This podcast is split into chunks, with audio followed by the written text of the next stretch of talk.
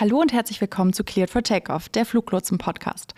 Im letzten Jahr haben wir euch bereits auf eine kleine Reise durch das Fluglotsen-Universum mitgenommen. Vielleicht erinnert ihr euch, Pascal und Damaris berichteten damals aus ihrem Alltag als Center-Lotsen am Standort Langen. In der ersten Podcast-Reihe ging es vorrangig um das Berufsbild Fluglotse, Fluglotsin.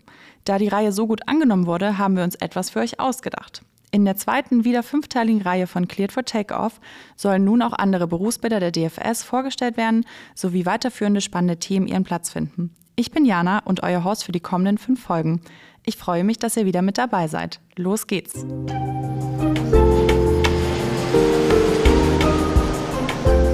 Cleared for Takeoff, der Fluglotsen-Podcast. Manche Jobs sind die Hölle, unserer ist der Himmel. Ein Motto, das nicht nur von der DFS, sondern auch von Piloten und Pilotinnen gelebt wird. Aus diesem Grund haben wir uns gefragt, sind Lotsen und Piloten ein Perfect Match? Und haben dafür zwei Personen eingeladen, die für diese Folge nicht passender sein könnten. An dieser Stelle begrüße ich nun Olivia und Pascal. Olivia arbeitet als Center-Lotsin in Langen und Pascal kennt ihr vielleicht eher unter Aeronews Germany. Er fliegt beruflich mehrere hundert Urlauber und Urlauberinnen pro Woche von A nach B. Schön, dass ihr da seid. Stellt euch doch gern einmal vor. Vielen Dank für die Einladung. Möchtest du anfangen, Olivia? Sehr gerne. Hallo, mein Name ist Olivia. Ich bin 23 Jahre alt und arbeite hier in der Kontrollzentrale in Lang. Ich bin von dort aus zuständig für den Luftraum über Nordrhein-Westfalen und bin mittlerweile seit fünf Jahren bei der Flugsicherung und seit einem Jahr fertig ausgebildet. Und ich bin Pascal. Ich bin 25 Jahre alt und du hast eigentlich schon alles Wichtige gesagt. Ich fliege Flugzeuge, bin seit sieben Jahren mittlerweile bei einer Fluggesellschaft hier am Frankfurter Flughafen stationiert, habe dort angefangen als Flugbegleiter, bin jetzt mittlerweile dort erster Offizier, also Pilot und ja, mache das genauso, wie du gesagt hast, mache nebenbei noch YouTube-Videos und freue mich hier zu sein. Schön, dass ihr da seid. Pascal, erzähl doch mal, wann wusstest du, dass du fliegen möchtest? Ist so ein bisschen die Standardantwort, aber ich wusste es eigentlich schon immer und äh, habe auch versucht, in meiner, meiner Schullaufbahn alles so ein bisschen in diese Richtung auszurichten, so gut es geht. Ähm, muss vielleicht eingestehen, dass ich dann doch manchmal ein bisschen engstirnig unterwegs war und mir so dachte, oh, so Lufthansa-Pilot, irgendwann, das, das wäre schon alles toll. Und dann erst so zum Ende meiner Schullaufbahn hin gemerkt habe, okay, da gibt es noch ein paar andere Jobs, die man in der Luftfahrt irgendwie anstreben könnte und auch noch ein paar andere Fluggesellschaften, die irgendwie interessant sein könnten und vielleicht auch noch ein paar andere Wege, die irgendwie ins Cockpit führen könnten und somit die Wahrscheinlichkeit erhöhen, dass das dann auch wirklich klappen könnte. Aber ja, dann wie gesagt in der Schule schon versucht, Physik-Leistungskurs, auch wenn das jetzt nicht so mein Favorite war, aber irgendwie habe ich versucht, so zu tun, als wäre ich von Anfang an gut geeignet für diesen Job. Und am Ende hat es dann, hat's dann äh, über einen kleinen Umweg, wie gesagt, als Flugbegleiter, weil ich war mir nach der Schule schon sehr sicher, dass das mit Studieren erstmal nichts wird, dass ich da erstmal nicht so Lust drauf habe, hat es dann über den kleinen Umweg äh, als Flugbegleiter relativ zügig geklappt. Und ich bin bei einer Fluggesellschaft hier untergekommen. Das klingt gut. Und ähm, du meintest ja gerade, dass du dann auch während der Schulzeit festgestellt hast, okay, es gibt auch noch andere Berufsbilder. Wäre denn zum Beispiel der Fluglotse auch etwas für dich gewesen? Hatte ich nicht wirklich auf dem Zettel. Ich war mir schon ziemlich sicher, dass ich gern wirklich fliegen möchte. Also ähm, ja, in den Urlaub zu fliegen und dann da daran zu denken, dass da vorne irgendwie Leute sitzen, die das, die das Flugzeug dann auch steuern und so, das, das hat mich schon sehr fasziniert und da habe ich gar nicht so sehr auf dem Zettel gehabt, dass ich auch Fluglotse das zumindest mal probieren könnte oder dass das eventuell auch eine Möglichkeit sein könnte. Genauso wenig, wie ich halt auch andere Fluggesellschaften am Anfang auf dem Zettel hatte. Und Olivia, wie sah das denn bei dir aus? Hattest du auch erst den Traum, vielleicht Pilotin zu werden oder wusstest du direkt, nee, Fluglotsin ist mega cool, möchte ich werden? Also bei mir war das tatsächlich ein bisschen anders. Ich habe Physik nach der 9. abgewählt und habe auch nie darüber nachgedacht, ursprünglich in der Luftfahrt was zu machen. Das kam dann während des Abiturs ganz spontan, dass ich einfach gegoogelt habe, geschaut habe, okay, was für eine Ausbildung käme vielleicht in Frage, weil ich eigentlich studieren wollte. Und dann bin ich auf den Job des Fluglotsen gestoßen. Und bist du auf die DFS dann einfach nur über Google aufmerksam geworden oder vielleicht auch kennst du jemanden, der das, äh, der die Ausbildung bei der DFS gemacht hat und dir was erzählt hat, wie toll das ist? Tatsächlich kannte ich vorher niemanden, ähm, aber durch meinen Umkreis habe ich dann erfahren, dass eine Lotsin auch aus Hagen hier arbeitet und dadurch habe ich dann auch gedacht, okay, cool, irgendwie ist es ja doch machbar, vielleicht kann ich es schaffen. Wie hat die DFS dich dann am Ende überzeugt, dass die Ausbildung das Richtige für dich ist? Ich glaube einfach, dass es so was Außergewöhnliches ist, wo man vielleicht auch gar kein Bild ursprünglich von hat, wenn man sich dafür bewirbt. Und dann durch die Auswahlverfahren und auch die Besuche hier im Center, im Tower, habe ich dann ganz schnell gemerkt, okay, das ist das, was ich machen möchte. Und was ist für euch beide das Besondere am Fliegen?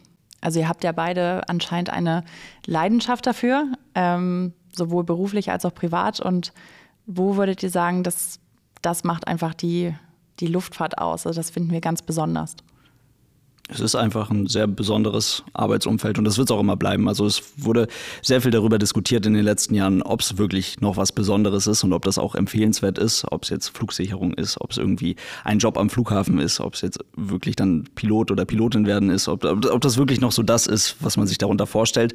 Aber es ist und bleibt halt was Besonderes. Die Fliegerei ist was sehr Besonderes. Ich glaube, das merkt jeder, der in den Urlaub fliegt und dann am Flughafen steht. Es ist irgendwie doch immer eine besondere Stimmung und die färbt ja auch auf uns ab als Leute, die in der Luftfahrt tätig sind. Ja, und Fliegen ist einfach, einfach was sehr Schönes. Also ich, ich genieße das jedes Mal sehr. Es ist immer so ein Trubel am Boden und dann in dem Moment, wo wir das Fahrwerk einfahren, ist eigentlich erstmal doch also die Workload, also die, die Arbeitsbelastung ist zwar schon in dem Moment kurz nach dem Start noch da, aber es ist einfach Ruhe. So, es macht Spaß. Und ich, äh, ich erzähle ganz gerne immer von dem Moment, wenn wir die Landescheinwerfer einschalten, also die, die hellen Scheinwerfer, die nach, die nach vorne leuchten am Flugzeug äh, uns, und uns nachts so ein bisschen eine, eine bessere Sicht auf die, auf die Landebahn ermöglichen. Wenn man das macht, so gerade wenn man so durch die Wolkendecke geht und unter einem schimmert dann schon so die Stadt durch und so, das ist schon was sehr Besonderes und macht immer wieder sehr viel Spaß. Ja, leider habe ich nicht den schönen Ausblick, aber ähm, ja, Affinität zum Fliegen auf jeden Fall auch. Ich finde, es ist einfach super vielfältig. Also jeden Tag neue Situationen. Es treten auch immer mal wieder kleinere neue Probleme auf, die man vielleicht noch nicht gehabt hat und dann handeln muss. Und das macht es für mich so besonders, dass man immer herausgefordert wird.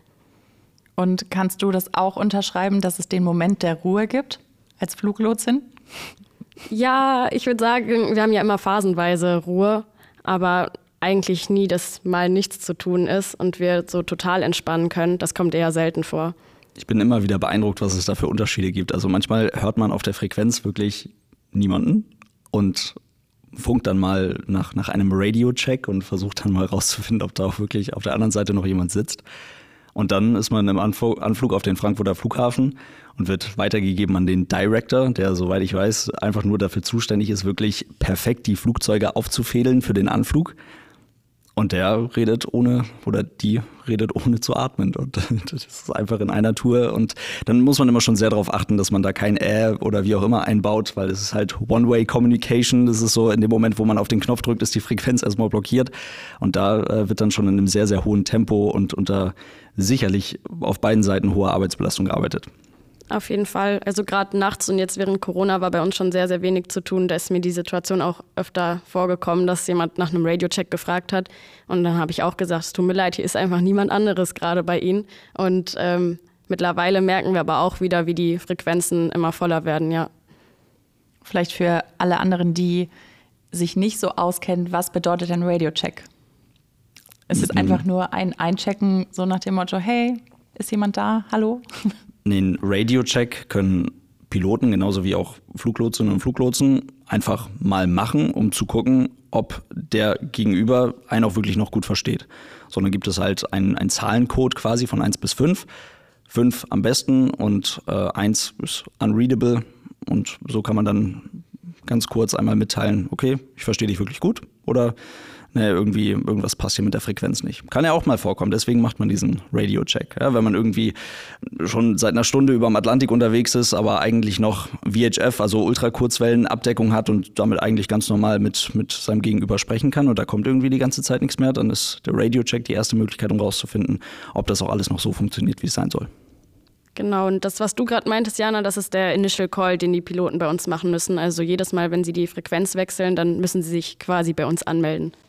Das heißt, ihr habt schon relativ viele Schnittstellen im Daily Business. Natürlich, ja. Ich, ja. ich glaube, wir sind, wir sind beide sehr, sehr voneinander abhängig. Ja, und also die ganze Zeit am ohne Quatschen. mich hättest du nichts zu tun und ohne dich äh, hätte ich äh, ja, keine Ahnung, wo es lang geht und vor allem würde ich dann nicht so gute Directs bekommen, also so gute Abkürzungen. Das stimmt. Vielleicht könnt ihr einmal im Detail erklären, wie so ein typischer Flug aussehen würde. Also wie, wie oft steht ihr in Kontakt? Wer gibt welche Anweisungen und Freigaben? Wer kann wie, wo was bestimmen? Wie läuft das konkret ab? Also vielleicht nehmen wir jetzt einfach mal beispielhaft einen Flug von Frankfurt nach Palma. Wie würde das jetzt ablaufen? Frankfurt nach Palma, mein Spezialgebiet hier. da komme ich quasi gar nicht ins Spiel mit meinem Luftraum. Aber das am Tower, das kann ich jetzt auch nicht so wirklich sagen. Also klar, ich weiß, wie es da abläuft, aber da bin ich ja gar nicht für zuständig. Deswegen, ich bin da eigentlich immer recht, recht spät erst involviert bei so einem Streckenflug. Also das, das, das, ähm, der erste Moment, wo wir mit der Flugsicherung in Berührung kommen, ist in dem Moment, wo wir unseren Flugplan aufgeben. Das machen wir als Piloten in einer vergleichsweise großen Fluggesellschaft nicht mehr selbst, sondern da wird sich darum gekümmert, dass der perfekte Flugplan auf dem perfekten, auf der perfekten Flugfläche, also auf der perfekten Flughöhe, welcher uns äh, ja die beste Route, die beste Zeit, die effizienteste Route ermöglicht, auch zum richtigen Zeitpunkt wirklich bei der Flugsicherung vorliegt. Wir bekommen diesen Flugplan, geben den natürlich in unsere Systeme ein und so weiter, bereiten das Flugzeug entsprechend vor. Und der erste Moment, wo wir dann wirklich mit der Flugsicherung sprechen, ist am Flughafen, wo wir nach unserer Streckenfreigabe fragen. Das heißt, das ist schon eine Situation, in der ist schon ganz viel Vorbereitung geschehen. Die Flugsicherung weiß genau, wo wir hinwollen, zu welchem Zeitpunkt wir da hinwollen und so weiter. Und wir als Piloten wissen das auch. Und dann funken wir da einmal rein und sagen, schönen guten Morgen. Äh, Fluggesellschaft so und so mit dem äh, Rufzeichen so und so wir sind ready, haben die nötige Information äh, vom Flughafen, ne, Wind und so weiter, Wetter, haben wir alles, haben wir alles gelesen und dann kriegen wir unsere Streckenfreigabe und dann, dann geht das los und, los. Und dann arbeiten wir uns von Lotse zu Lotse. Also es fängt an bei Delivery, die geben uns die Streckenfreigabe. Dann gibt es in, Ham äh, in Hamburg, sage ich schon, in, in Frankfurt äh, Vorfeldlotsen, also Apron-Lotsen, Ground-Lotsen, die uns dann zur Startbahn bringen. Und dann kommen wir mit dem Tower, also das, was wahrscheinlich alle kennen, ja, mit dem, mit dem Tower-Lotsen in Berührung, der uns dann die Startfreigabe gibt. Und sobald der Flieger dann gestartet ist, wird er bei mir auf der Frequenz rufen. Also bei mir wäre das Münster, Dortmund oder Paderborn. Wenn der Flieger dort startet, ruft er rein und möchte so schnell es geht weiteren Steigflug. Und ich schaue dann eben, ob das passt und gebe ihm dann die nötigen Freigaben. Und dann gibt es, das weißt du wahrscheinlich besser als ich, sogenannte Flight Information Regions. Es ist ganz schön viel Denglisch hier oder ganz schön viele englische Begriffe. Das ist halt irgendwie leider in der, in der Luftfahrt so und es gibt nicht für alles die perfekten Übersetzungen. Also es gibt so Bereiche ganz einfach, wo ein Fluglotse oder eine Fluglotsin dann zuständig ist und dann arbeiten wir uns auf unserer Strecke bis nach Palma von Bereich zu Bereich. So, dann funken wir irgendwann mit dem französischen Fluglotsen oder mit, vorher mit dem Schweizer Fluglotsen, wie auch immer dann die, die Strecke genau aussieht, bis der uns dann an Palma Approach übergibt und wir uns dann Stück für Stück da runterarbeiten, bis wir wieder bei einem Towerlotsen landen, welcher uns dann die Landefreigabe gibt. Also bei mir ist es tatsächlich so, ich habe den Flieger ja meistens nur für fünf bis zehn Minuten auf der Frequenz und dann schicke ich ihn weiter. Deshalb bin ich da eigentlich recht wenig immer involviert bei einem Flug. Ähm, wir reden ja auch viel mit anderen Fluglotsen dann oder koordinieren auch viel mit anderen Sektoren. Daher ist, glaube ich, die Arbeit bei uns dann doch auch viel mit anderen Fluglotsen und nicht nur mit Piloten. Während die Piloten untereinander ja eigentlich keine Zusammenarbeit haben, außer im Cockpit. Nee, wir versuchen immer so ein kleines bisschen mitzuhören, was die anderen so auf der Frequenz quatschen. Der große Überbegriff dafür ist Situational Awareness, was glaube ich auch bei der, bei der Flugsicherung ein Riesenthema ist. Also ganz einfach ein, ein großes Situationsbewusstsein dafür schaffen, was hier gerade wirklich passiert und wie voll der Luftraum ist und so weiter. Ich glaube, es ist für uns als Piloten manchmal gar nicht so leicht, das zu beurteilen, weil wir kein wirkliches Radarbild vor uns haben oder sowas, wo wir die Situation wirklich einmal gut sehen können. Deswegen versuchen wir einfach so ein bisschen mitzuhören. Okay, der hat jetzt ähm, den, den Steuerkurs bekommen, den er braucht, um auf die, für die Landung ausgerichtet zu sein und sowas. Okay, dann erwarten wir wahrscheinlich in fünf Minuten genau den gleichen Steuerkurs und so weiter. So kann man sich so ein Situationsbewusstsein aufbauen. Ist im französischen Luftraum immer ein bisschen schwierig, weil da auch viel Französisch gequatscht wird. Aber hier, wenn wir, wenn wir hier bei den, bei den Fluglotsen der DFS unterwegs sind, dann kann man immer alles sehr gut und deutlich verstehen und so hat man dann ein ganz gutes Bild, wie es zum Beispiel im Anflug auf Frankfurt aussieht. Das ist tatsächlich ein gutes Thema. Also ich bin jetzt dieses Jahr öfter nach Barcelona geflogen und dann auch ein paar Mal vorne im Cockpit mitgeflogen. Und da hat mich auch immer wieder erschrocken, dass da sehr, sehr viel auf Spanisch gefunkt wird. Und ähm, ich habe dann auch einen Notfall mitbekommen, aber es war dann so, dass erst auf Spanisch gefunkt wurde und irgendwann so nach fünf Minuten hieß es ja, okay, es ist was auf der Bahn und es kann nicht gelandet werden. Da wünscht man sich dann natürlich schon, dass vielleicht alles auf Englisch kommuniziert wird. Daher bin ich ganz froh darüber, dass wir hier sehr, sehr wenig auf Deutsch funken müssen. Hattest du denn schon mal solche Situationen, wo du den Lotsen, also jetzt nicht den deutschen Lotsen oder die deutsche Lotsin, sondern in anderen Ländern halt nicht verstanden hast, dass halt vielleicht irgendeine kritische Situation war, wo du dachtest, uff, das kenne ich jetzt aber nicht, können wir bitte Englisch reden? Gab es solche Momente? Also ich fliege Kurz- und Mittelstrecke, deswegen bin ich im, oder hauptsächlich im europäischen Luftraum unterwegs und da muss man schon sagen, dass die Flugsicherung da wirklich sehr gut ist. Also die, die Qualität ist gut, man versteht die Leute und die meisten Leute sprechen auch wirklich Englisch. Aber sobald es dann ja, so ein bisschen weiter in Richtung Osten geht oder vielleicht auch äh, in Richtung Nordafrika oder sowas, kann es einfach sein, dass die Qualität zum Beispiel des Funks so schlecht wird, dass man echt mehrfach nachfragen muss oder bestimmte Teile nicht versteht. Oder ganz einfach auch der Luftraum so überlastet ist. Also als Beispiel in, in, Griechenland ist es oft so, dass wenn wir da eine kleine griechische Insel anfliegen, dass die Lotsen oder der Lotse, der dort auf dem Tower sitzt, für den Flughafen an sich, für das Rollen am Boden und aber auch für den gesamten Luftraum um den Flughafen herum bis in eine relativ große Höhe verantwortlich ist und somit dann ganz einfach sehr viel zu tun hat, wenn da auf einmal viele Flugzeuge kommen. Auf der einen Seite ist es natürlich verständlich, weil da passiert den ganzen Tag vielleicht irgendwie nichts, aber wenn dann hier morgens um sechs ein Haufen an Fliegern aus Deutschland in Richtung dieser Insel geht, dann ist da auf einmal innerhalb von einer halben Stunde alles voll. Und dann haben sie am besten auch noch keine Radarabdeckung. Also das, dieses typische Bild von dem Lotsen, der diesen Radarschirm vor, vor sich hat, nicht mal das gibt es dort. Und dann ist es doch auf einmal alles ein bisschen komplizierter, als es sein müsste. Und das im Jahr 2022. Aber es ist halt irgendwie immer noch die zuverlässigste Art und Weise, um mit der Flugsicherung zu kommunizieren. Deswegen, je nachdem, wo man unterwegs ist, manchmal nicht ganz so einfach. Das ist auch wieder anders als bei uns. Also wir haben ja tatsächlich diese sprachlichen Schwierigkeiten auch. Also dadurch, dass wir Piloten aus der ganzen Welt auch bei uns im Luftraum haben, da wird es dann manchmal doch ein bisschen schwieriger, die zu verstehen. Und da sagt man dann vielleicht auch zwei oder dreimal Say Again. Ähm, da habt ihr auf jeden Fall Glück, weil uns fällt es dann doch manchmal sehr, sehr schwierig, die zu verstehen.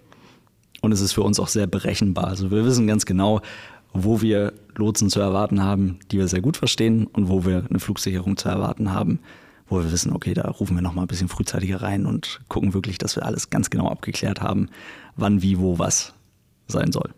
Manchmal passiert es halt auch, dass man irgendwie Hintergrundgeräusche auf der Frequenz hat und dass es vielleicht Probleme mit der Frequenz gibt. Und wir haben da sogenannte Joker-Frequenzen, auf die wir dann umswitchen können im Notfall, wenn mehrere Piloten melden, dass sie uns nicht verstehen können.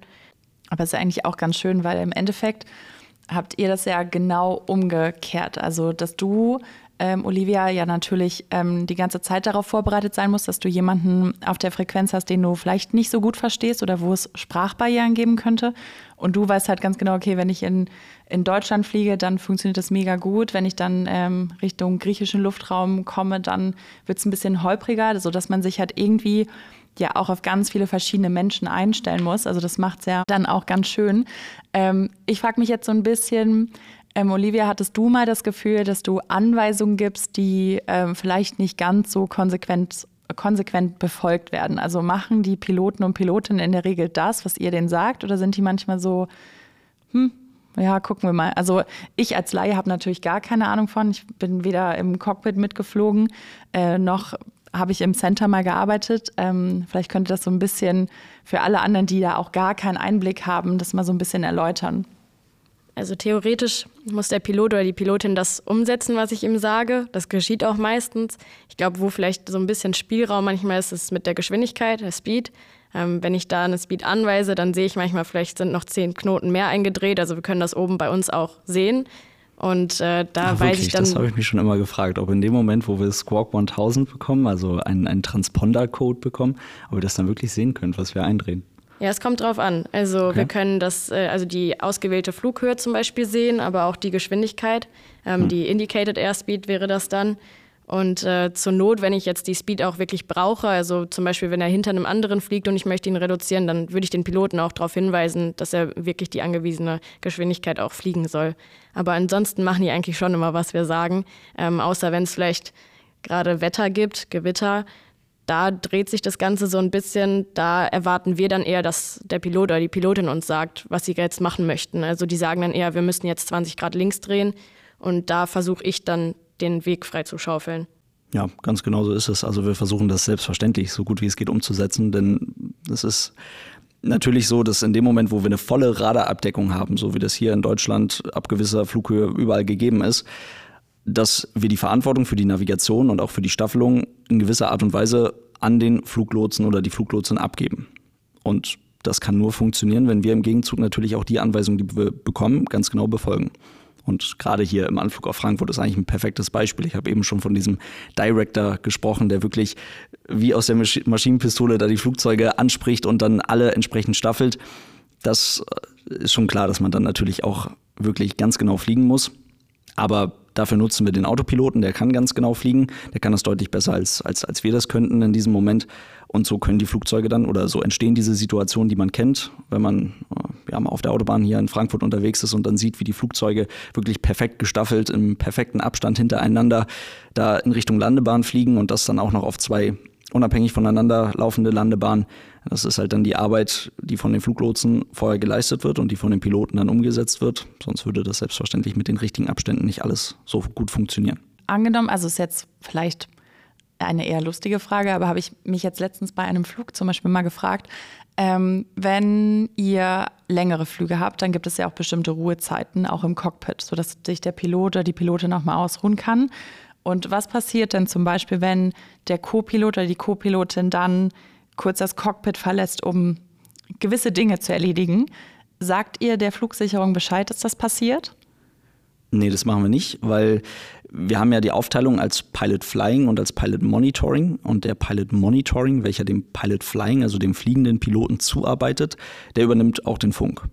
Und in dem Moment, wo der Pilot Monitoring zum Beispiel auf die Toilette muss, da wird jegliche Verantwortung und jegliche Aufgaben, und das kann man ab einer gewissen Flughöhe, weil dort auf Reiseflughöhe zum Beispiel die Arbeitsbelastung auch entsprechend gering ist, und das ist auch gut so, ähm, kann man die komplette Verantwortung für diese Aufgaben an den Kollegen oder die Kollegin abgeben und die übernimmt das dann. Das heißt, die fliegt das Flugzeug und funkt gleichzeitig aber auch.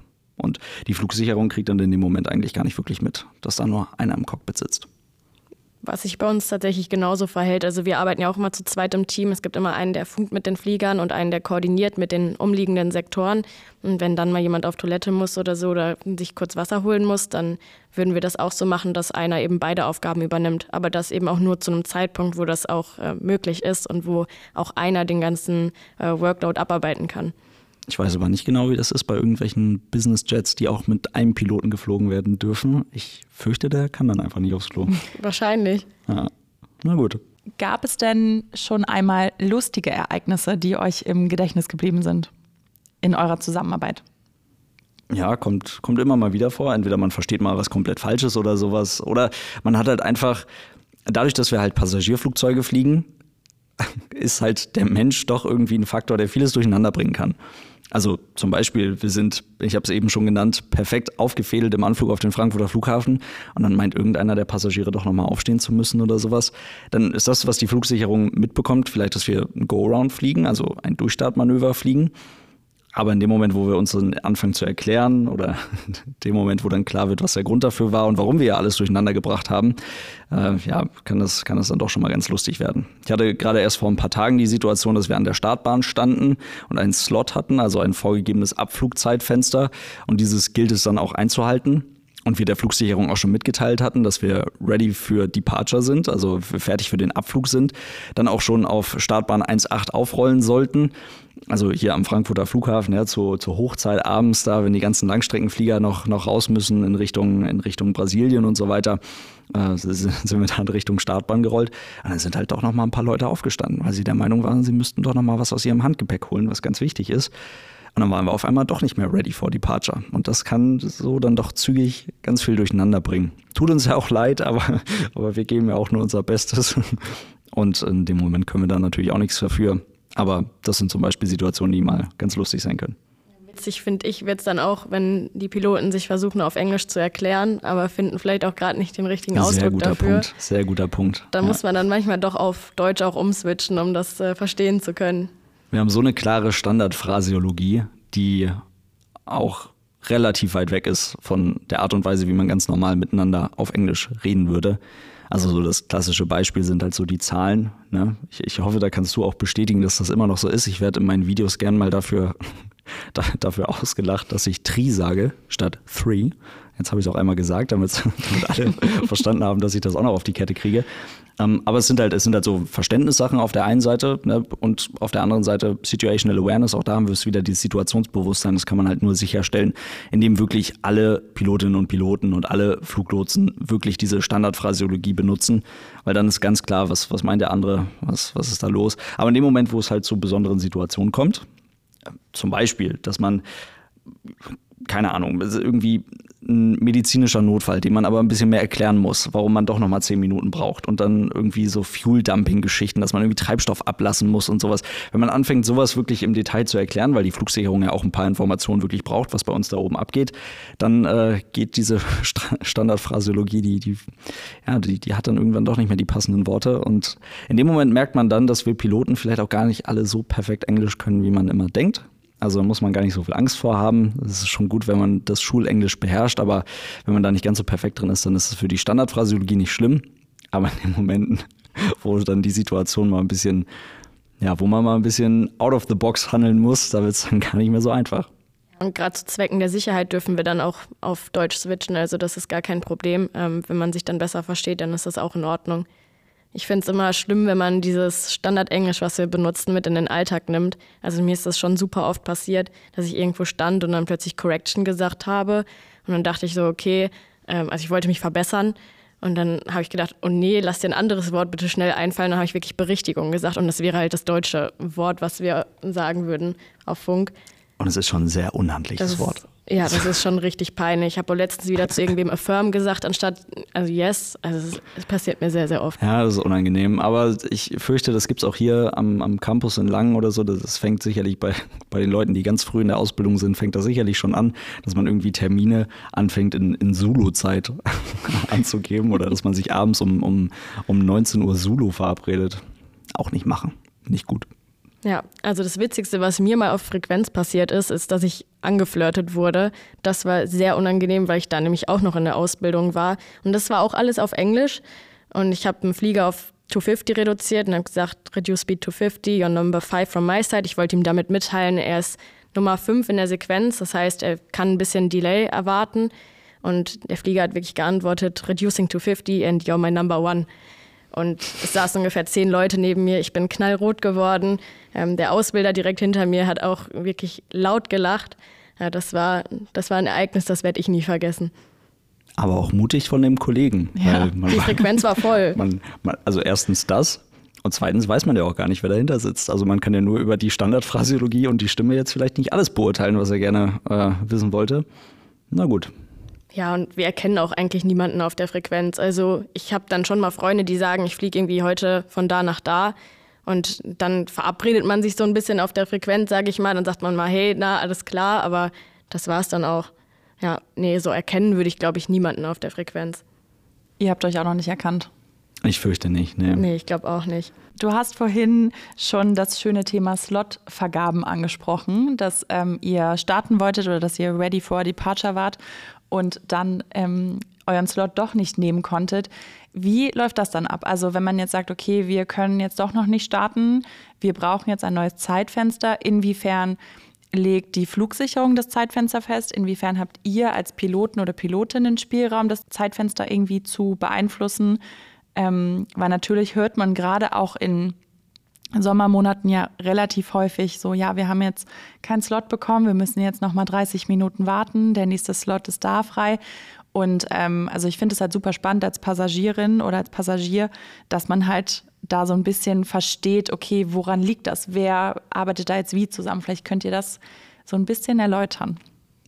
Ja, das ist genauso wie du sagst, in den Sommermonaten ist es eigentlich Standard, dass man einen Slot für den Abflug bekommt. So ein Zeitfenster, 15 Minuten. In den meisten Fällen ist der Slot pünktlich. Das heißt, wir haben einen Flugplan aufgegeben, bekommen dann von Eurocontrol einen Slot zugewiesen also ein vorgegebenes Startzeitfenster. Das heißt, wir müssen da nicht von der Position abdocken oder sowas, sondern es ist wirklich die Minute oder, oder der Zeitraum, in welchem wir starten sollen. Und das sind diese 15 Minuten, die es auch wirklich einzuhalten gilt. Das heißt, von der Flugsicherung bekommen wir auch keine Startfreigabe mehr, wenn dieser Slot abgelaufen ist oder wenn wir vor diesem Slot an der Startbahn stehen. Dann wird uns der Tower-Lotse die Startfreigabe nicht geben. Hier in Deutschland bei der DFS ist es wirklich gut, weil die, weil die Lotsen das sehr, sehr gut im Blick haben, wann wir welchen Slot haben, wann wir wie über welche Taxiways zur Startbahn geschickt werden müssen, damit wir auch wirklich noch pünktlich da ankommen. Und ja, es gibt halt verschiedene Gründe, warum so ein Slot rausgegeben werden kann. Das kann Wetter auf der Strecke sein und damit halt eben eine Kapazitäts- Überlastung oder Überlastung ist es wahrscheinlich nicht unbedingt, aber Kapazitätsgrenzen in bestimmten Flugräumen, die dann überschritten werden würden, wenn man so viele Flugzeuge auf einmal dort lang schicken würde. Ähm, es kann aber auch einfach der, der, der Ankunftsflughafen oder der Abflughafen sein, der halt eben dann eine Kapazitätsgrenze halt eben einhalten muss. Oder halt eben ATC en route, also auf der Strecke gibt es irgendwelche Bereiche, die ganz einfach überlastet werden, wenn da zu viele Flugzeuge zu einem bestimmten Zeitpunkt langfliegen. Und deswegen bekommt man so einen Slot. Und wenn dieser verpasst wird, dann kann das in den Sommermonaten durchaus mal dazu führen, dass man auch dann einen Slot bekommt, der halt zwei Stunden später ist oder sowas. Und das ist dann manchmal gar nicht so einfach. Das ist auch der Grund dafür, warum wir trotzdem die Passagiere ganz normal einsteigen lassen, den Flieger ganz normal fertig machen, weil wir wahrscheinlich einen Slot hatten, der pünktlich ist. Aber in dem Moment, wo irgendetwas Unvorhergesehenes dazwischen kommt und wir diesen Slot verlieren, kann es sein, dass wir dann auf einmal zweieinhalb Stunden warten müssen. Diese Slots werden dann aber laufend angepasst. Wir versuchen über die Flugsicherung mit einer sogenannten Ready Message mitzuteilen, dass wir jederzeit abflugbereit wären. Äh, das Ganze im Idealfall natürlich ohne laufende Triebwerke noch an der Parkposition. Und dann kann sich die Flugsicherung auch über die Weitergabe dieser Ready Message darum kümmern, dass wir einen besseren Slot bekommen. Und so ist es dann auch meistens. Also als Passagier bekommt man das vielleicht mit. Wir versuchen da als Piloten immer wirklich ehrlich zu sein und das dann auch entsprechend weiterzugeben. Wir haben einen Slot in einer Stunde und dann geht es trotzdem auf einmal nach 20 Minuten schon los. Das ist dann eben diese Situation einer Slotverbesserung und das ist eigentlich auch der Standard. Aber in erster Instanz versuchen wir natürlich immer die Slots so zu halten, wie wir sie bekommen. Das Gute ist, von dem Ganzen kriege ich gar nicht so viel mit. Also das ist eigentlich fast alles Tower-Business, was dort unten am Boden passiert. Für uns im Center ist das so, also gerade der Luftraum, wo ich zuständig bin, da sind wir verantwortlich für die Abflüge und auch festzulegen, wann die Flieger starten dürfen. Das heißt, wir kriegen die sogenannte CTOT mitgeteilt, also die Calculated Takeoff Time. Die sehen wir bei uns in dem Flugstreifen, wo wir eben alle Informationen auch über den Flieger haben und der Flieger darf fünf Minuten vor dieser CTOT starten oder zehn Minuten danach. Das sind eben diese 15 Minuten Slot-Time. Und ähm, bei uns ist es auch so, wenn wir sehen, okay, der Flieger hat jetzt den Slot und ist auch schon ready und möchte starten, dass wir vielleicht die anfliegenden Flieger dann auch ein bisschen delayen müssen, damit der vordere eben auch noch rauskommen kann. Also wir achten dann auch schon darauf, dass das alles irgendwie eingehalten werden kann. Aber immer kann das natürlich auch nicht realisiert werden, auch von unserer Seite nicht. Wenn wir jetzt ein ähm, Hospital Flight haben oder ein Emergency oder so, das sind natürlich Ausnahmen, da fällt dann so ein Slot auch mal irgendwie ganz hinten in der Prioritätsliste an. Aber das ist genau das, was ich meine. Die DFS hat es halt auf dem Zettel und ja, in der Schweiz läuft das auch und in Österreich läuft das auch, aber so an manchen Orten auf der Welt läuft das halt nicht so. Da ist eine Fluglotsin oder ein Fluglotse für sehr, sehr viele Flugzeuge in einem sehr großen Bereich bis zu einer sehr großen Höhe verantwortlich. Und da kann man mit solchen Slots, und das ist genau das, was ich vorhin meinte, kann man echt viel Zeit am Boden und viel Stress haben am Boden. Und in dem Moment, wo man dann wirklich in der Luft ist, ist für uns deutlich entspannter, für uns Piloten. Da fühlen wir uns deutlich wohler als am Boden.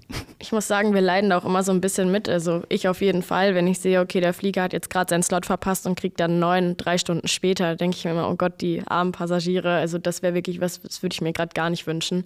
Ähm, aber leider können wir dann auch nicht mehr viel machen. Es ist gerade in den Sommermonaten, gerade wenn jetzt auch noch Personalengpässe und so dazukommen bei den Airlines, bei den Flughäfen und aber auch bei der Flugsicherung, dann gibt es halt einfach viele Slots und dann gibt es halt eben auch nicht die Möglichkeit, den Slot einfach immer und immer weiter zu verschieben oder einfach einen neuen passenden zu bekommen. Und ja, so haben wir dann halt echt Tage, wo wir diesen Slots hinterher rennen und leider, leider dann die Leute auch ein bisschen im Flugzeug am Boden halten müssen, weil wir jederzeit ready sein müssen. Und könnte es passieren, dass ähm, wenn die Maschine jetzt einen neuen Slot bekommt, der jetzt zwei oder drei Stunden später als ähm, ursprünglich geplant ist, dass die Maschine dann in Deutschland auf dem Flughafen gar nicht mehr landen darf bezüglich des Nachtflugverbotes. Ähm, wird die dann umgeleitet oder sagt man, okay, wir haben jetzt die Verspätung aus Portugal und äh, die Maschine soll planmäßig um 22 Uhr landen, kommt jetzt aber erst um 0 Uhr 40, also zum Beispiel in Düsseldorf, dürfen die dann ja im Endeffekt nicht mehr landen, sondern werden nach Köln ganz oft umgeleitet. Wie kommt ihr denn da ins Spiel? Ich glaube, das ist tatsächlich company-abhängig, oder? Also ob der Flieger dann noch startet und woanders hinfliegt oder ob er am Boden stehen bleibt. Vielleicht kannst du da eher was zu sagen. Diese Lärmschutzgeschichte und das Nachtflugverbot ist ein riesiges und sehr, sehr komplexes Thema und tatsächlich auch von Flughafen zu Flughafen unterschiedlich. Also es ist so, dass wenn man zum Beispiel am Hamburger Flughafen kurz nach 23 Uhr landen würde, dann ist das in gewisser Art und Weise okay. Es ist noch nicht so wahnsinnig teuer, also es hat auch was mit Gebühren zu tun. Aber in dem Moment, wo man immer und immer dichter an 24 Uhr rankommt, wird es halt von den Gebühren her ganz, ganz unangenehm in Hamburg. So, und nach 24 Uhr ist dann eh Schluss. Und an anderen Flughäfen wiederum ist es nach 23 Uhr noch okay und die Gebühren bleiben auch irgendwie gleich bis 24 Uhr und so weiter. Und so muss dann je nach Situation wirklich entschieden werden, was macht Sinn. Und Düsseldorf ist eigentlich ein schönes Beispiel, weil Köln ist die ganze Nacht offen. Dort könnte man theoretisch jederzeit hin, wenn das dann so auch alles durchgeht und mit dem Wetter alles passt und so weiter, aber das ist meistens der Fall. Und wenn man dann in Köln landet, dann ist es relativ einfach, eine Busverbindung für die ganzen Passagiere nach Düsseldorf aufzubauen.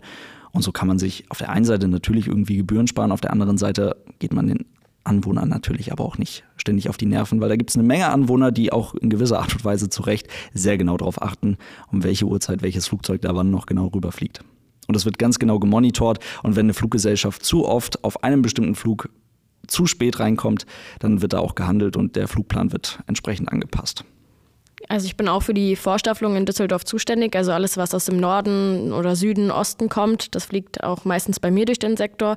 Und wir hatten auch letztens die Situation, dass ein komplettes Gewitter über Nordrhein-Westfalen gezogen ist. Kein Flieger ist mehr nach Düsseldorf reingekommen. Und da haben wir tatsächlich eine Ausnahmegenehmigung von der Stadt bekommen, dass der Flughafen zwei Stunden länger aufbleibt und dann konnten auch noch alle landen. Aber auch da kommt es drauf an. Wir hatten dann auch wieder einen Flieger, der wollte dann nach Paderborn diverten, also ausweichen. Und dem haben wir gesagt, Düsseldorf ist noch offen. Und da hat er uns gesagt, er ist ein Ferryflieger, also befördert keine Passagiere gerade. Und deswegen darf gerade er dann doch nicht landen. Ähm, also da kommt es dann immer ganz drauf an. Da können wir auch gar nicht viel dann immer tun, sondern wir achten einfach darauf, was die Piloten wollen. Ja, im Detail sehr komplex leider. Absolut, aber super spannend. Gibt es denn sonst noch Dinge, die ihr, also wo ihr sagt, okay, da gibt es auf jeden Fall Optimierungsbedarf in der Zusammenarbeit zwischen PilotInnen und FluglotSInnen? Ähm, gibt es da irgendwas? Und falls ja, wie würdet ihr das gerne optimieren oder verbessern? Also vielleicht ein schönes Beispiel, was sich schon verbessert hat. Es gibt mittlerweile CPDLC, Controller Pilot Data Link Communication. Das äh, klingt wahnsinnig kompliziert, ist aber eigentlich einfach eine Möglichkeit, Kurznachrichten mit der Flugsicherung zu schreiben. Und da wir ja so Standardphraseologie verwenden, sind die Nachrichten ja sowieso alle vorgegeben. Und so kann man ganz einfache Freigaben, wie zum Beispiel weitere Steigfreigaben oder sowas, einfach über diese Kurznachrichten bekommen und austauschen oder auch einfache Freigaben anfordern von der Flugsicherung, also Requests stellen und das entlastet einfach die Frequenz, sorgt dafür, dass wir nicht so viel auf den Ohren haben und die Flugsicherung auf der anderen Seite natürlich auch nicht. Und das ist zum Beispiel eine Verbesserung, die, die, die das Ganze vielleicht ein kleines bisschen unpersönlicher macht, aber doch dafür sorgt, dass man sich einfach klipp und klar versteht, dass man genau weiß, was will die Flugsicherung von mir. Weil Verständlichkeit ist vielleicht das, was, was es noch ein bisschen zu verbessern gilt. Das gilt nicht für die DFS und für Österreich-Schweiz, habe ich eben gesagt, das funktioniert auch hervorragend. Aber so für die Flugsicherung in Griechenland und so weiter ist es doch irgendwie, wäre es schön, wenn, wenn da nochmal ein bisschen Klarheit reinkommt und man die Leute einfach besser versteht. Also dieses sogenannte CPDLC haben wir bei uns in Langen leider nicht. Ich würde es mir sehr wünschen, weil wie du schon sagst, ich finde es auch super sinnvoll. Also ähm, vielleicht ähm, noch eine Verbesserung, die man da einführen könnte, ja. Ja, auf jeden Fall. Also das wird definitiv helfen, um die Frequenz ein bisschen zu entlasten. Äh, das haben wir leider nicht. Wir werden dann öfter gefragt, ob wir diese, diesen Link dazu haben und dann muss ich die leider immer enttäuschen und sagen, nee, das haben wir in Langen leider nicht. Ähm, in anderen Kontrollzentralen gibt es das. Also ich denke, irgendwann wird es bei uns vielleicht auch realisiert. Würde ich mich drüber freuen. Aber ansonsten, ich habe da letztens auch schon mit einer Kollegin drüber gesprochen. Ähm, wir haben das Gefühl, dass da eigentlich recht gut immer zusammengearbeitet wird. Also wenn ähm, jetzt das Cockpit merkt, okay, der Luftraum ist gerade voll, dann äh, heizen die jetzt vielleicht auch nicht mit 300 Knoten oder so bei uns durch den Luftraum, sondern merken, okay, es ist gerade viel zu tun, vielleicht fliegen wir mal ein bisschen langsamer, weil ansonsten würden wir sie wahrscheinlich eh fünf Minuten später reduzieren. Und da merkt man dann schon, es wird auf jeden Fall mitgedacht auf beiden Seiten.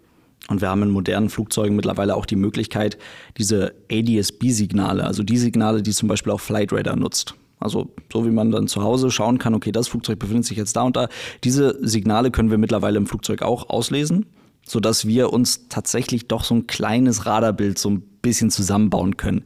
Es ist natürlich es ersetzt die Flugsicherung auf gar keinen Fall. Also wir können als Piloten da niemals irgendwie Entscheidungen treffen, aber es ist wieder Situational Awareness. Es sorgt einfach dafür, dass wir so ein bisschen besser im Blick haben, was macht, macht die Flugsicherung mit den vorausfliegenden Flugzeugen, wo fliegen die vorausfliegenden Flugzeuge vielleicht beim Wetter lang, um, um da irgendwie auszuweichen Oder wo werden Flugzeuge wie gestaffelt und in welchen Geschwindigkeiten befinden sie sich? So. Und dann können wir da so ein bisschen besser auch mitarbeiten und anpassen. Wie gesagt, das heißt nicht, dass wir der Flugsicherung irgendwelche Entscheidungen abnehmen können. Dafür ist es dann doch irgendwie zu ungenau und dafür hat die Flugsicherung dann doch auf der anderen Seite ein viel zu klares Bild davon, was sie wirklich sehen wollen. Und das ist ja auch gut so. Und die Anweisungen müssen wir, müssen wir trotzdem bekommen. Aber das sind so Sachen, die, die helfen uns einfach gegenseitig zu verstehen, was die Flugsicherung von uns braucht und die Flugsicherung äh, versteht dann sicherlich auch besser, was wir von denen wollen. Aber es ist ja auch ein schönes Beispiel. Also mir ist das hier am Campus auch schon aufgefallen, dass die Flugsicherung ja auch versucht zu verstehen, wie euer Blick auf die Dinge ist. Also dass man zum Beispiel im Tower-Simulator auch simulieren kann, wie die Sicht der Piloten und Pilotinnen ist. So ähm, dass man jetzt wahrscheinlich situationsabhängig auch irgendwie ganz anders reagieren muss. Und genauso versucht ihr das zu verstehen, okay, was braucht die Flugsicherung oder wie agieren die jetzt, warum wird jetzt Geschwindigkeit reduziert, ist ja tatsächlich ein schönes Beispiel dafür, wie gut die Zusammenarbeit ja auch funktioniert und dass, dass das ja auch nur im Einklang richtig gut gehen kann. Und ich würde gerne aber noch mal einen Schritt zurückgehen, und zwar zu euren Ausbildungen.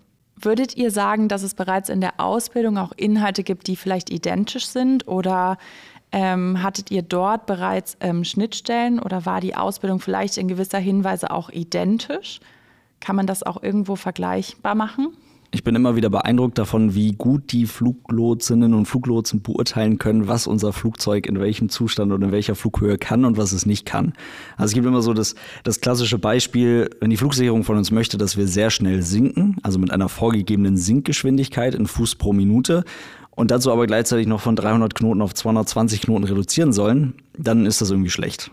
Weil da ist so viel Energie im Flugzeug drin und so viel potenzielle Energie aufgrund der Höhe, die wir noch haben, und so viel kinetische Energie aufgrund der Geschwindigkeit, die wir noch haben, dass wir beides gleichzeitig eigentlich nicht mal ebenso abbauen können. So, wir können beides so ein bisschen traden, also wir können äh, die potenzielle Energie in kinetische gerne umwandeln oder andersrum, aber beides auf einmal abbauen ist irgendwie schlecht. So, das stellt uns vor vor eine, gewisse Herausforderung, je nachdem, wie schwer das Flugzeug dann auch ist und so weiter. Aber wir als Piloten wissen natürlich ziemlich genau, was unser Flugzeug kann und was es nicht kann. Und ich bin schon immer sehr beeindruckt, wie gut das die Flugsicherung auch beurteilen kann was unser Flugzeug jetzt zu leisten imstande ist und was nicht. Und das sind sicherlich dann so Schnittstellen, die man in der Ausbildung hat. Also wir bekommen erklärt, wie schnell unser Flugzeug steigen kann, wie schnell es sinken kann und so weiter. Und ich glaube, das ist bei der Flugsicherung ganz genauso, nur für ein paar mehr Flugzeugtypen. Ja, genau. Also bei uns kommt das auch schon recht früh in der Ausbildung. Wir starten ja direkt in diesem Basic-Teil mit dem Großteil der Theorie auch. Und da lernen wir eben auch genau solche Sachen. Wir haben Flugsimulator-Einheiten. Das heißt, wir müssen auch selbst mal schauen, wie ist denn der Workload jetzt während des Starts, während der Landung. Ähm, all sowas, ja. Und auch dann, wenn wir im Simulator sind, dann üben wir auch Situationen wie Notfälle oder jetzt zum Beispiel, wenn ich den Flieger irgendwie möglichst langsam haben will, gleichzeitig relativ tief äh, da erklären uns die Coaches dann auch während der Ausbildung schon, okay, das ist nicht machbar und das werdet ihr auch in echt nicht so umsetzen können. Also das ist schon alles sehr, sehr realistisch. Ich glaube, die größten Schnittmengen haben wir wirklich in der Theorie. Also wenn es einfach darum geht, die Luftraumstruktur von Deutschland zu verstehen, dann wird uns das Piloten direkt am Anfang beigebracht und den Fluglotsen, den angehenden Fluglotsen sicherlich ganz genauso. Also ich habe ja eben schon gesagt, dass wir in gewisser Art und Weise in den meisten Lufträumen, in denen wir uns mit Verkehrsflugzeugen befinden, die Verantwortung für Navigation und äh, Staffelung zu anderen Flugzeugen an die Flugsicherung abgeben. Aber es gibt eben auch Lufträume, in denen ist das nicht so. Also als Beispiel Paderborn kennst du dich sicherlich ganz gut aus. Ja, das ist so, ein, ist so ein Flughafen, da müssen wir ziemlich genau im Blick haben, in welchem Luftraum wir uns gerade befinden und zu welchen Flugzeugen wir wirklich von der Flugsicherung gestaffelt werden und welche anderen Flugzeuge in diesem Luftraum denn auch welche Bedingungen erfüllen müssen, damit sie da unterwegs sein dürfen. Also, das haben vielleicht einige auch schon in den Medien mal gehört, dass man Segelflugzeugen in Flughafennähe etwas zu nahe kommt oder sowas. Das liegt halt an der, an der Luftraumstruktur, die dann manchmal eben so ist, dass die Flugsicherung entweder uns ganz lange ganz weit oben halten muss, also in einer großen Flughöhe halten muss, bevor sie uns runterlassen können, um dauerhaft vor anderen Flugzeugen geschützt zu sein. Oder wir müssen halt durch diesen entsprechenden Luftraum fliegen, der dann eben dafür sorgt, dass wir nicht mehr diese ja, sehr komfortable Staffelung haben und da einfach die Verantwortung an den Lotsen abgeben können. Das sind eben so, so Theoriebeispiele, das, die, die Schnittmenge, die passt, glaube ich, ganz gut. Das sind die ganzen rechtlichen Grundlagen, die wir eben alle lernen. Also genau, wie schnell darf man zum Beispiel auch in einem gewissen Luftraum fliegen oder wer darf da alles rein? Wie du schon sagst, Segelflugzeuge haben wir über NRW natürlich viel mit zu tun. Und äh, klar, das verhält sich dann auch ganz anders mit anderen Sektoren. Also jetzt Frankfurt Reivel, die haben ganz andere Probleme, als wir das zum Beispiel haben jetzt mit den kleinen Plätzen. Ja, und dann unterm Strich wahrscheinlich das Logischste, wir brauchen alle so ein Sprechfunkzeugnis. Ja, das ja. machen, ich glaube, wir machen auch alle das Gleiche, oder? Ich glaube, wir machen auch alle das Gleiche, ja. so ein AZF. Ja, Deutsch und Englisch. Ja, Deutsch und Englisch. So machen wir das auch. Also ein allgemeines Sprechfunkzeugnis, das äh, machen wir in der Ausbildung. An, an irgendeinem Punkt findet das dann einfach statt und bei der Flugsicherung wird das wohl ganz genauso sein. Was würdet ihr sagen, wenn wir das jetzt einmal so ein bisschen abschließen? Welche Eigenschaften müssen sowohl Lotsen und Lotsinnen als auch PilotInnen mitbringen? Ich denke, dieses Extrovertierte, dass man nicht um den heißen Brei herumredet, sondern dass man direkt und klar sagen kann, was ist jetzt Sache, wo ist das Problem und ähm, ja, dass man sich auch gut ausdrücken kann. Und einfach verstehen, in welchem Rahmen habe ich irgendwie Möglichkeiten? Also in welchem Rahmen findet das, was ich da gerade mache, wirklich statt? Also sich nicht schnell verunsichern lassen. Und das kann man üben, ja, wenn man, wenn man merkt, man ist sehr schreckhaft oder man, äh, man, man bekommt sofort einen Blackout oder sowas, wenn es ein bisschen stressiger wird. Das sind wirklich Sachen, die, die kann man, die kann man nicht gebrauchen. In der Flugsicherung genauso wenig wie äh, in, im Cockpit. Das sind aber Sachen, die kann man trainieren. Und das wird auch sofort, ich bin mir ziemlich sicher, im ersten Einstellungstest sehr ausführlich äh, geprüft und abgefragt, ob, ob das passt. Aber man macht sich für sich selbst das Leben leichter, wenn man nicht äh, bei jedem Bing, was es bei uns im Cockpit gibt, ja bei jedem Warnton direkt aus dem Sitz fällt.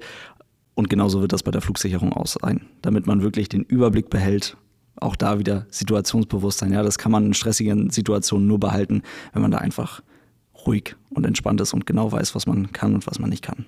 Ganz wichtig natürlich auch flexibel und schnell Entscheidungen treffen können. Also es ändert sich bei uns so viel immer im Luftraum, dass man vielleicht mal ähm, so eine Sequenz dann der anfliegenden Flieger auch ändert. Und da müssen wir schnell handeln, es genauso schnell dann auch weitergeben und die Piloten und Pilotinnen müssen es dann eben auch ausführen können. Es gibt sehr, sehr klare Verfahren und an die muss man sich halten können.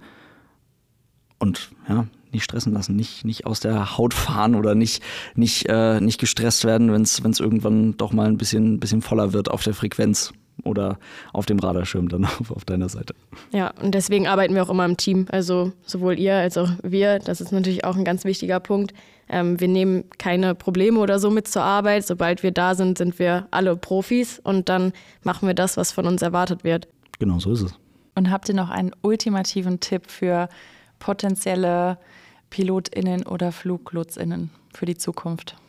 Was würdet ihr denen empfehlen, die daran sehr großes Interesse haben, die Ausbildung vielleicht zu beginnen oder sich vielleicht auch nicht entscheiden können? Das ist ja auch ein regelmäßiger Konflikt.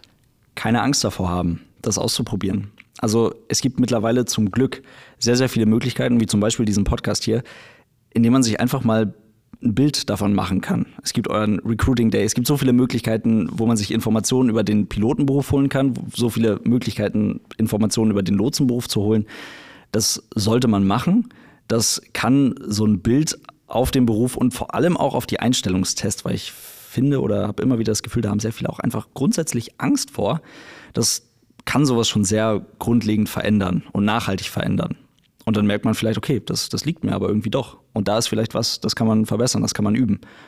Englisch zum Beispiel, ja. Man muss nicht perfekt Englisch können, gutes Schulenglisch und ja, wenn es da halt eine 3 war und man das vernünftig erklären kann und irgendwie Bock drauf hat, das nochmal ein bisschen zu verbessern und zu optimieren, warum, warum sollte das nicht hinhauen?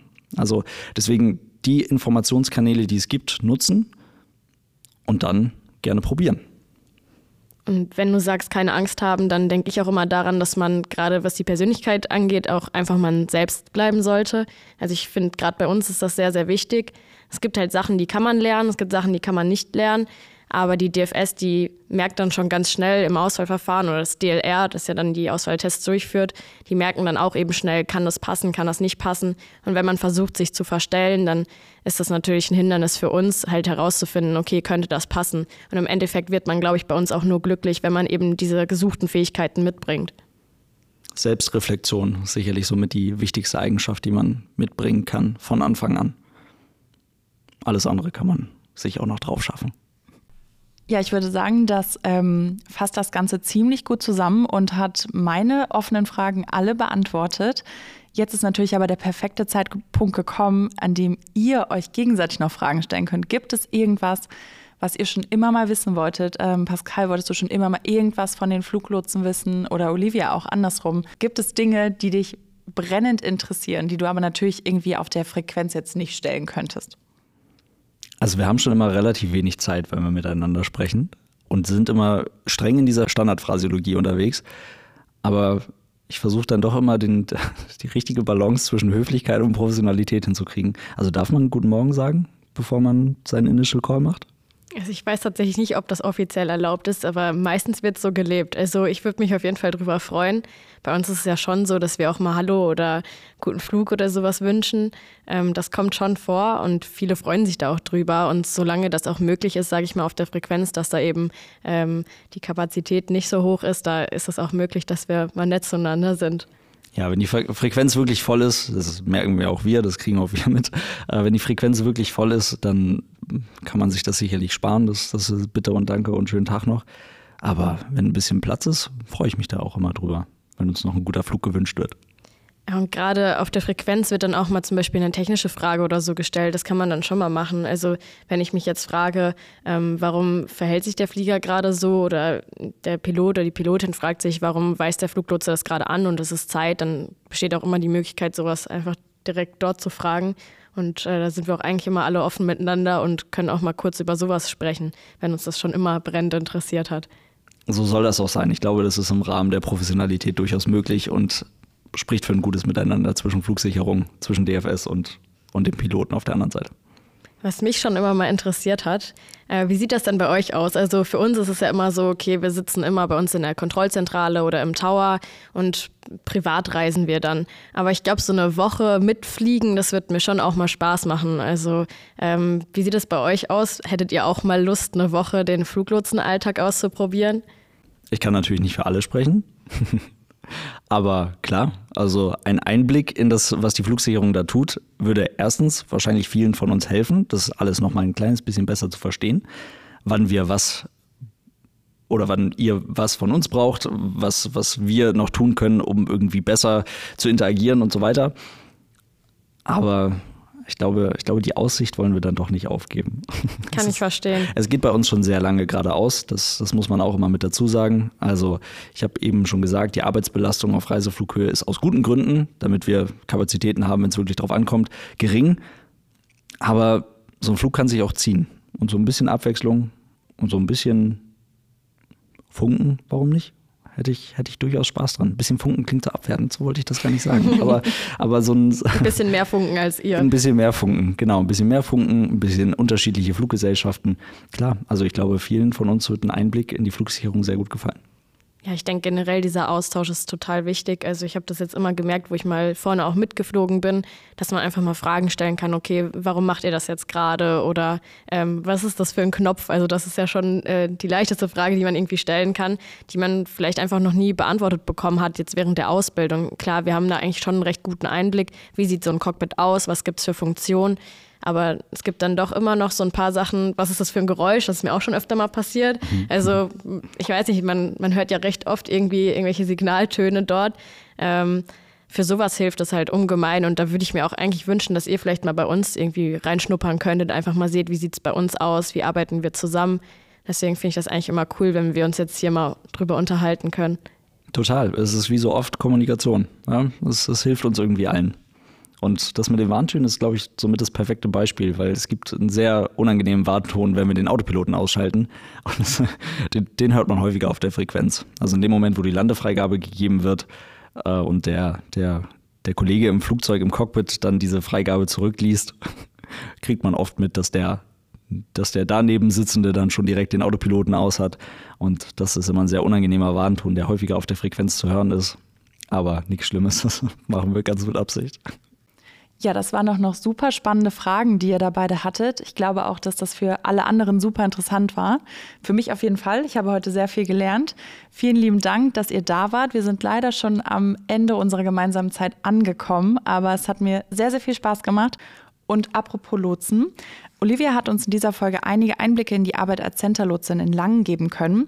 Um aber auch alle offenen Fragen rund um die Arbeit als Towerlotse beantworten zu können, werden wir in der nächsten Folge mit jemandem sprechen, der euch ganz konkrete Insights aus Frankfurt geben kann. Also seid gespannt und bis zum nächsten Mal.